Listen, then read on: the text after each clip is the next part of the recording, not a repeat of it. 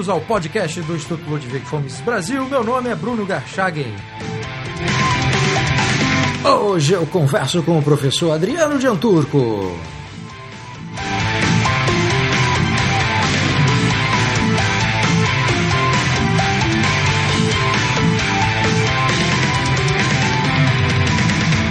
Seja muito bem-vindo, Adriano Dianturco. Olá, Bruno. Olá a todos os ouvintes. Obrigado pelo convite. Adriano, obrigado por você ter aceitado o meu convite.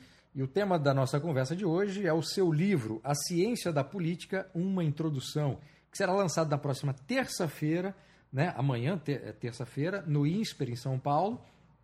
E nesse livro, na introdução desse livro, você diz que o escreveu, Adriano, para explicar a verdadeira lógica da política. Eu queria começar essa conversa então te perguntando que lógica é essa? Bom, então, este livro é um, tecnicamente falando, é um manual de ciência política, né? É um manual mesmo, então, que pode ser utilizado nos cursos universitários mesmo, de graduação e pós-graduação, é, que falta no, no, no, cenário da literatura internacional. E a diferença da ciência política com a filosofia política, geralmente as pessoas confundem um pouco as duas coisas, é que a filosofia política trata mais de como a política deveria ser, deveria ser na mente dos vários autores, é, enquanto a ciência política trata mais de como a política é, de como é de fato. É, é claro que há algumas situações limites onde os autores descrevem de forma diferente, se interpretam de forma diferente, debatem, discordam, mas uh, existe um, um range, um leque maior de objetividade.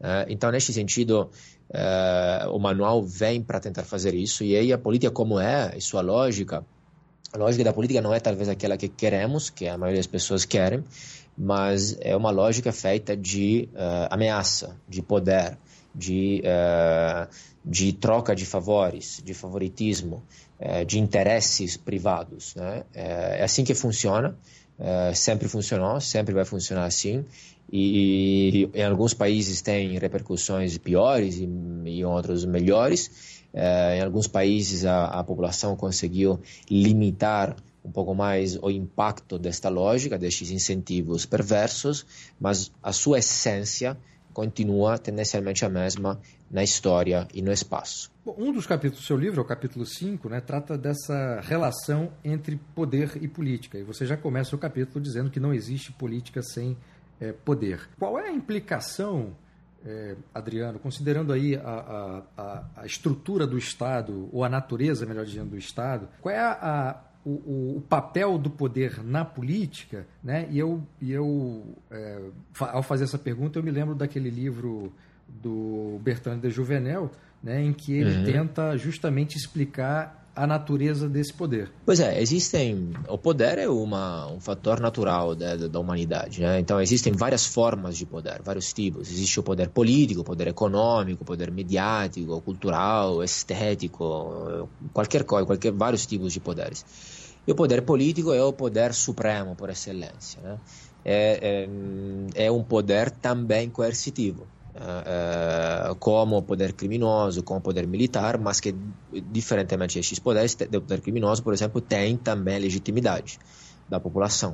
Uh, então, uh, usa a coerção de forma legítima, considerada tal pela população, é, então não há política sem coerção, sem poder e sem coerção. Enquanto você tem outras atividades humanas, como economia, relações sociais, culturas, etc., com relações voluntárias e com formas de poder, de influência, mas não coercitivas. Política sem coerção é impossível, é impossível por definição mesmo, né? porque é, por quanto meu plano possa ser, é, minha agenda possa ser positiva, eficiente, moral ou não, para a implementação daquele plano através da política, eu vou usar inevitavelmente a coerção. Eu posso, por exemplo, eu posso ter alguns fins, eu posso tentar implementar estes fins através de uma campanha cultural. Neste caso, eu poderia não estar usando coerção. Se eu quero que estes objetivos sejam alcançados através de um plano nacional, de uma política pública, etc., naquele momento estou sendo financiado, obviamente, pelo, pelo tributado, eh, estou impondo a minha agenda a quem eh, discordar, então naquele momento estou usando coerção. Isso não significa que necessariamente você tem que eh, delegitimar assim eh, as consequências, mas muitas vezes as pessoas não enxergam a coerção por trás dos próprios uh, objetivos, dos próprios planos. Bom, para explicar né, essa lógica da política, você faz um cruzamento muito interessante. É, não sei se o cruzamento seria a palavra correta, mas uma apresentação, uma descrição muito interessante de várias teorias, né, da escola elitista, a teoria dos jogos, da public choice até a escola austríaca. E, e, esse é um elemento que, como falamos aqui no início da entrevista, é um, um grande diferencial do seu livro para aqueles manuais de ciência política que são utilizados hoje em dia e é, já há muito tempo nas universidades brasileiras. Né? Como você bem observou, esses manuais estão muito mais voltados para a filosofia política e para os grandes clássicos da filosofia política, né? É Locke, Hobbes, Maquiavel, uhum. etc., do que propriamente com a ciência da política e esses livros também carecem dessas teorias é, mais recentes, né? não são exatamente uhum. novas, mas teorias mais recentes, Só. que faz com que o seu livro tenha essa, essa, essa parte que é substantiva e também é novidade. É, o que eu queria te perguntar é o seguinte: é, nesse conjunto de teorias que você trouxe, que eu citei, qual é a importância da escola austríaca nesse conjunto teórico para que possamos entender a política tal como ela é? Perfeito. Então, eu utilizo basicamente essas quatro escolas de pensamento: escola elitista, teoria dos jogos, public choice, escola austríaca, e coloco uh, de forma explícita no texto, no livro e, e nos primeiros capítulos, primeiro por uma uh, questão de transparência, de honestidade com o leitor. Ou seja, uh, o leitor pode ler isso aqui e decidir se ir para frente ou não é, maior transparência em relação a isso. É, então, é inevitável né, que qualquer livro, qualquer autor tenha uma certa interpretação da realidade, é, e ele está fazendo isso através de teorias, através de autores, de escolas de pensamento. Aqui é transparente e explícito. Eu acho que são as melhores escolas de pensamento que ajudam no, entender, no entendimento da política, e é por isso estão lá. É, tem alguns pontos, obviamente, onde elas conversam, convergem, outros onde divergem. A escola austríaca, de forma específica, na verdade é um pouco complicado, difícil, talvez, é, é, linkar a escola austríaca à ciência política, porque a escola austríaca, obviamente, é, é mais fortemente ligada à economia, por vários, várias questões metodológicas, até históricas, etc. Todo mundo geralmente pensa na escola austríaca de economia, exatamente, mas a escola austríaca tem também algo a dizer sobre política. Né? É, é, os autores austríacos, Hayek, Mises, Rothbard, todos os outros também escreveram de política. Então, eles escreveram bastante de filosofia política, como a política deveria ser.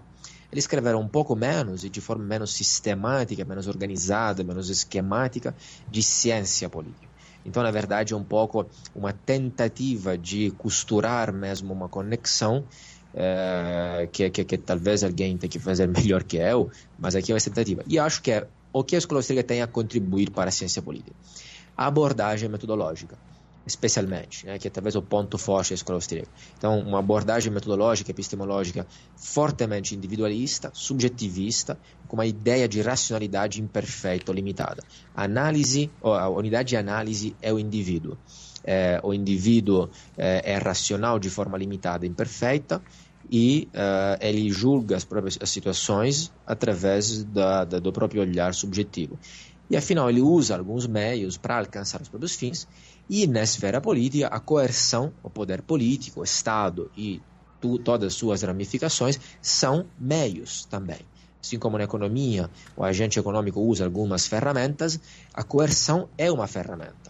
É, então, é, isso gera várias implicações. Então, depois eu discorro sobre a questão do conhecimento, do conhecimento limitado, da pretensão do conhecimento, do, da impossibilidade do cálculo econômico, do intervencionismo, né, baseado nessas duas uh, falhas, impossibilidades humanas, então, na impossibilidade do intervencionismo eficiente do ponto de vista econômico, etc. E das ordens, por exemplo, espontâneas e, e, e construídas, coercitivas, de baixo para cima, de cima para baixo, como o mercado ou o Estado, eu acho que tem bastante a contribuir.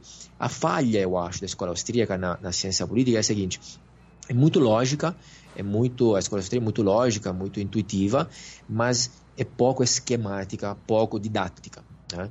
É, ao contrário da public choice, por exemplo exemplo, que é muito didática, muito esquemática, dá um nome às coisas, tem um monte de nomes, de palavras diferentes para vários fenômenos e é muito mais didático, pedagógico e intuível. Eu acho que um dos temas da escola austríaca em que essa dimensão política está mais evidente, que você trata no, no, no capítulo específico, é justamente o intervencionismo, né? E que eu acho que é a parte também em que os nomes, as coisas são definidas de forma mais, é, mais detalhadas pelos nomes, né? Quer dizer, tanta a, a, os autores que trataram disso, Mises, Reich, Rothbard, etc., conseguiram estruturar de uma forma muito mais detalhada, talvez seja essa uhum. palavra, uhum. do que os outros temas que a escola austríaca tratou, né, Adriano? Sim, porque aí é a interseção da, com a economia, né, que é o ponto forte da escola austríaca. Exato. Então, o que se mostra é que o intervencionismo, por quanto possa ser é, desejável para alguns, mas está longe de ter os objetivos que seus defensores eh, nos quais acreditam. Então, o intervencionismo não funciona do ponto de vista econômico, funciona muito bem do ponto de vista político. Né? Concentra o poder. O intervencionismo não funciona do ponto de vista econômico por várias questões. Primeiro, por, porque existem interesses privados pelos agentes que tomam as decisões. Segundo, os políticos, ou seja, eles também têm interesses privados. Segundo, por uma questão de incentivos. Os incentivos que vigem na, na, na esfera privada são tendencialmente positivos, enquanto na esfera política são perversos, porque basicamente você está decidindo com dinheiro alheio. Segundo, pelo problema do conhecimento, que é limitado e disperso, o agente, por quanto decisor político, por quanto bem intencionado, competente e, e, e, tudo, mas ele simplesmente não tem o conhecimento à disposição para poder fazer a coisa melhor do ponto de vista econômico. E segundo, porque qualquer plano, até o nosso plano micro na nossa vida individual, tem consequências não intencionais. Né? Nós não conseguimos nem planejar a nossa vida individual e queremos planejar a vida alheia. Exatamente. É, você citou as divergências teóricas que, obviamente, essas quatro teorias têm entre si. Né? É, como é que você fez para é, apresentar né, essas quatro teorias, escola elitista, teoria dos jogos, public choice, escola austríaca, é, para explicar a política, é, como é que você trabalhou essas divergências teóricas para que a, a, a, apresentação dessas quatro teorias não prejudicassem essa descrição que você faz, ou essa explicação, melhor dizendo, que você faz sobre o que é política? Então, eu acho que elas têm uh, um ponto forte em comum, que é o realismo. É um realismo muito forte, parte, então uma visão, uma análise que parte da realidade, não do ideal, do que deveria ser a política, é, parte da observação real da política, dos fatos, pelo entendimento lógico, intuitivo, etc. E, e tem algumas diferenças metodológicas. Então, isso é o que é comum nessas quatro escolas eu acho que é, é o, o, basicamente o cerne do livro é este. O livro, se eu tivesse que definir de alguma forma, o livro é uma mistura entre é, House of Cards e Game of Thrones. Mais pelo Game of Thrones, que é House of Cards. e, e é, que é a política de verdade, né?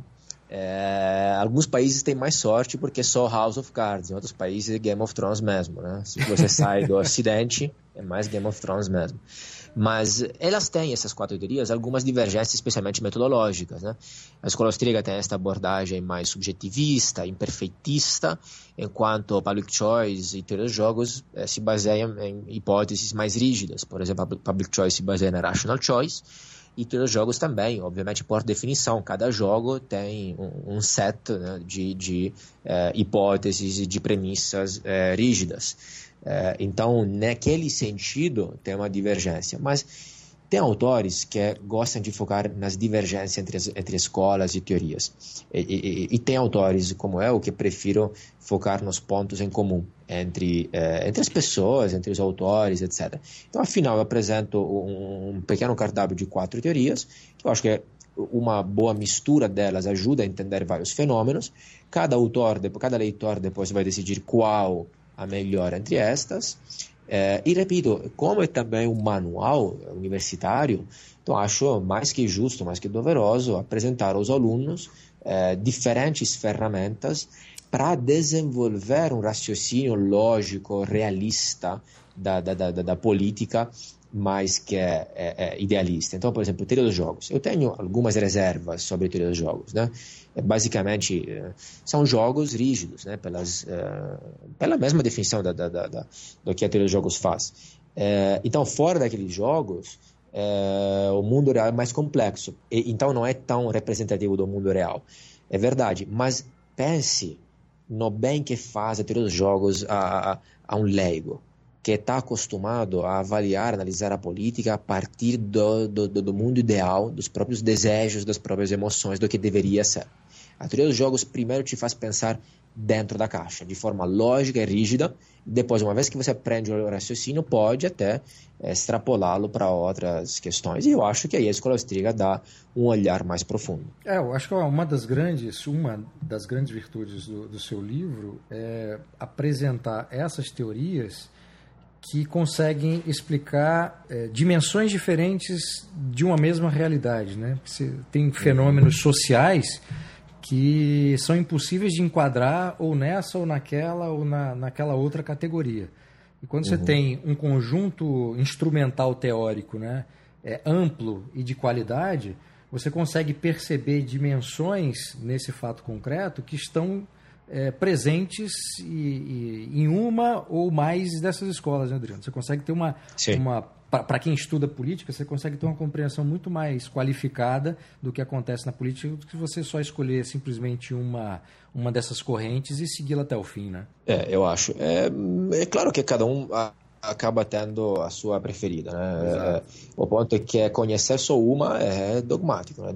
Dogmatismo e, e, e é, na verdade, mais escolas, mais autores têm algo a contribuir. Bom, isso me abre o gancho para fazer uma outra pergunta que é a seguinte: é, por que, Adriano, apesar da política, né, do exercício da política, é, se mostrar exatamente como é no dia a dia, eu estou reduzindo essa análise ao Brasil para a gente ficar numa, num ponto em comum, é, e com todos os problemas que esse exercício da política provoca, por que, que muita gente no âmbito intelectual, não vou dizer da sociedade inteira, mas para a gente ficar num grupo, né? por que, que muito intelectual que estuda política ainda se ilude sobre o papel o seu papel, né, o papel da política e a sua eficácia na vida em sociedade? Olha, esta é a pergunta de um milhão de dólares. Eu acho o seguinte, acho que eu sempre falo uma frase meio provocativa, eu sempre falo que é é, o idealismo é natural. Agora, repor seu idealismo no Estado, aí é doença mental, manipulação.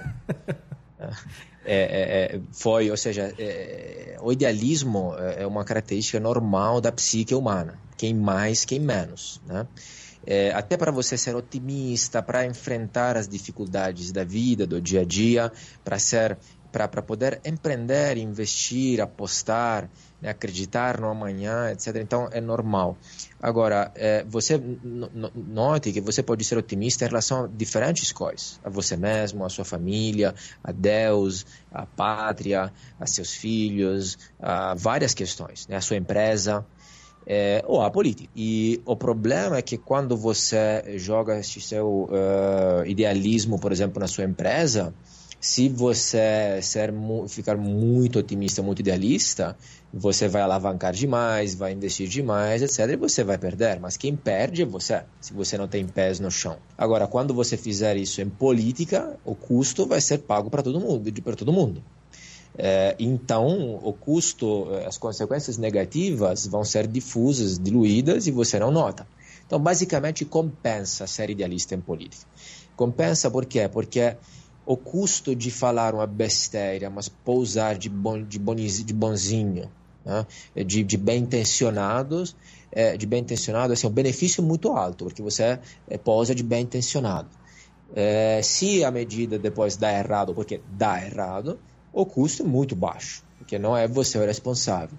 Então compensa. A política tem esta fórmula de basicamente terceirizar o custo né? e, e, e aí eh, as pessoas tendem a. No caso do Brasil, de forma específica, talvez um pouco mais, não sei, porque, obviamente, este idealismo foi direcionado por todo o monopólio do mundo das ideias, intelectual, etc., é, para em direção à política. Né? É, e, e, em política, o idealismo é ainda mais perigoso. É o que você mesmo fala no seu livro, né, do paradoxo, que as pessoas odeiam a política, mas amam os políticos. É só entender que não há uma coisa distinta da, da outra. Para você ter política, tem que ter os políticos. Agora, temos que ter, não temos que ter, tem como eh, não ter, ou, ou somos destinados a ter, é outra discussão, mas com certeza fazer uma análise realista, descritiva, é fundamental, é essencial para poder. Eu sempre falo o seguinte: é, para poder dar o, o, justo remédio, você antes tem que fazer um, dia, um diagnóstico certo. O diagnóstico certo se faz com realismo, uma visão analítica e fria.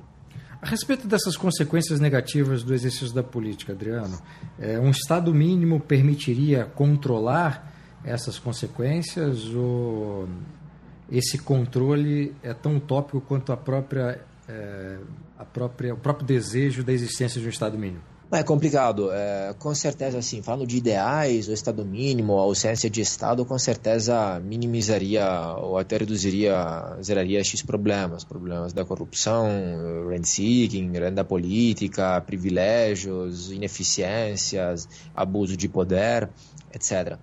O ponto é, isso, isso não, não, não tem dúvidas, né? O impacto, se o impacto desta esfera for menor, então o impacto negativo vai ser menor. O ponto é quanto isso é possível, quanto o estado mínimo é possível e sustentável, eh, ou ele tende a, a, crescer, a voltar a crescer, quanto a anarquia é possível e sustentável, ela tende a, a recriar formas de coerção. É o grande debate entre nós e que Rothbard. Então, não estamos aqui a a, a poder agregar algo. Eu fico entre, eu tenho um dilema, né, do ponto de vista pessoal. Por um lado, é, acredito que o mundo assim poderia funcionar melhor. Por outro, me pergunto, exatamente graças a esta é, é, abordagem mais realista da ciência política, me pergunto quanto a política é, é, possa ser eliminada da face da Terra. Ou seja, se a política talvez, na verdade, não for uma, uma característica inevitável, é, é, inerente do ser humano. Sempre houve política com é, territórios de, e populações menores ou maiores, é uma constante da humanidade e não sei se pode acabar. Você reconhece ou vê alguma ou algumas virtudes na política, Adriano? Se consegue ver quais seriam? Não, não consigo, não consigo ver nenhuma. Olha, pelo simples fato que não há virtudes é, é, na política é, diferentes das outras virtudes. As virtudes são humanas, são individuais. Né? Então, assim, pode ter pessoas com virtude em política? Sim, claro. Né? Mas porque são pessoas virtuosas que são tais até na própria esfera privada. Então, eles continuam atuando, agindo da mesma forma. Agora, existe alguma virtude é, tipicamente política, uma peculiaridade? Não. Isso eu diria que é, é, bem simples, porque assim, a política não é definível, por exemplo, a política não se define pelos fins. Né? A política, por exemplo, pode ter o fim da, da justiça social, da ordem e segurança, da paz mundial, do salvar o meio ambiente, a liberdade, a prosperidade, etc. Os fins da política são vários possíveis. Né? E os várias, as várias organizações políticas, estados ao redor do mundo e ao longo da história assumiam os mais diversos fins, até fins individuais, fins negativos. Né? Então a, a política não se define pelos fins, se define pelos meios. Porque estes fins podem ser vários, estes fins também podem ser compartilhados por outras esferas. Todos esses fins que eu citei, você pode tentar alcançá-los através de uma, de uma campanha cultural, através da economia, da sua empresa, através de uma igreja, através da sua vida privada. Né? Então, esses fins não são, os fins da política são vários e não são só da política. Então, a política não tem fins é, é, é, peculiares. A peculiaridade da política é o meio. É que para alcançar qualquer um desses fins, o meio é a coerção. E não coerção, eu não consigo ver nenhuma virtude, senão não coerção como legítima defesa. E nesse aspecto, qual, qual a importância do direito para o bom funcionamento da sociedade? Num dos capítulos você trata exatamente disso. Ah, na verdade, mais ou menos, ou seja, por um lado, o direito, pelo menos o direito que nós temos atualmente no mundo, especialmente no mundo de civil law, é, é, nós temos é, o direito é basicamente a vontade do legislador preto em branco né? Escrita. é, nada mais, com duas, três sofisticações e um jargão juridiquês de alto nível, né, para legitimar a coisa e fazer sentir idiotas os leigos, é, mas é, se reduz a isso, é a simples vontade do, do, do Leviatã. Então, ao ponto que você pode ter uma legislação eficiente e não moral e não. Agora, já no mundo de uh, common law, já eu enxergo mais. Ou seja, o direito como limite da política, da arbitrariedade, do poder. É, é, é onde é, os países nos quais é, é, a população conseguiu embrilhar o poder do Leviatã um pouco mais, exatamente através da Constituição, da Rule of Law, é, da accountability e todos os conceitos dos quais falo no, no, no, no, livro. Existem outros países nos quais o direito foi colocado a serviço do Leviatã, Hoje, tendencialmente no mundo todo, um pouco, onde mais, onde menos, e aí o, o, o direito que tanto pode eh, nos, nos eh, salvaguardar pode também eh, nos prejudicar. Adriano, para encerrar, a política brasileira está mais para House of Cards ou Game of Thrones? Não, está no meio, está no meio. Está com certeza saindo de Game of Thrones, já foi. É, está numa transição. Eu acho o seguinte: é, eu sempre falo disso, sempre as pessoas, afinal, perguntam isso, querem sempre falar disso. O ponto é o seguinte: não dá para comparar o Brasil com países ricos, uh, prósperos, que funcionam, etc. Eh, as pessoas se ofendem quando falo isso, mas que caiam na real, que aceitem que é melhor. Porque é simplesmente uma comparação cientificamente inválida. Que seja a ambição virar Suíça, é claro, né? mas o, o problema não é porque o Brasil é Suíça, que não é Suíça porque a exceção não é o Brasil, a exceção é a Suíça. Né? A maioria do mundo, lembrando que existe África, Ásia e América Latina, é, não é tão próspera, não é tão livre. Né? Então essa é a normalidade. Então o Brasil está na média, não é África, não é Ásia, também não é Europa do Norte, não é Estados Unidos, e neste sentido, então, está numa transição. Agora, essa transição não é garantida, a direção. Pode ir para, para um lado positivo para o negativo. Acho que é o que define melhor o Brasil que é, é, e aí me, me, remeto a uma tradição, a uma literatura toda brasileira, muito brasileira, muito boa, é, que fala de patrimonialismo. Ou seja, o tipo de Estado brasileiro é um Estado essencialmente patrimonialista. E bem de Weber lá, mas a ideia segundo a qual o Estado basicamente onde é autoritário, de cima para baixo, com uma grande distância entre a elite política e a população, onde não há diferença entre a esfera privada e a esfera pública, os eh, detentores do poder, o Leviatã, administram o território e a população como se fosse próprio patrimônio, daqui patrimonialismo, é, do qual, da população do território, extraem recursos. É uma, uma, um tipo de sistema extrativista, uma pilhagem institucionalizada, um roubo oficializado, é, e aí o território serve essencialmente para isso para cumprir os desejos da elite de governo, e a população é mero gado, somos súditos. Né?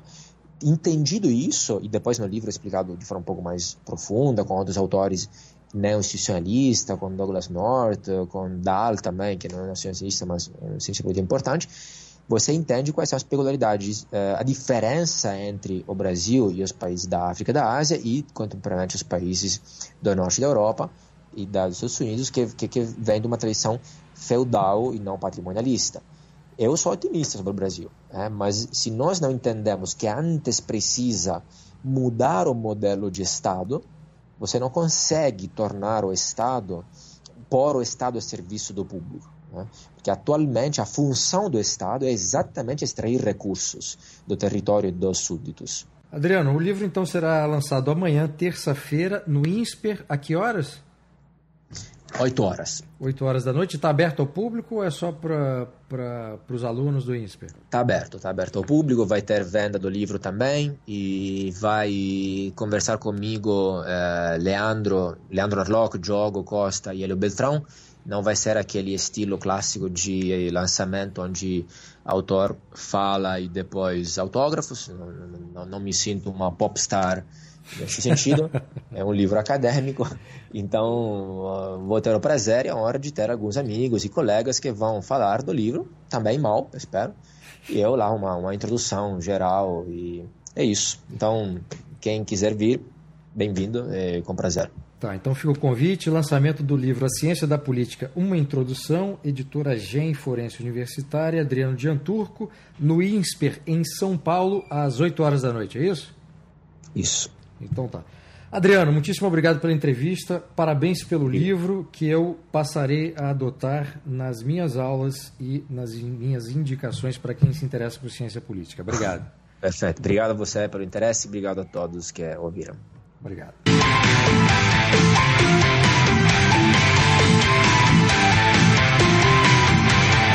Este foi o podcast do Instituto Ludwig Gomes Brasil. Meu nome é Bruno Garchagen.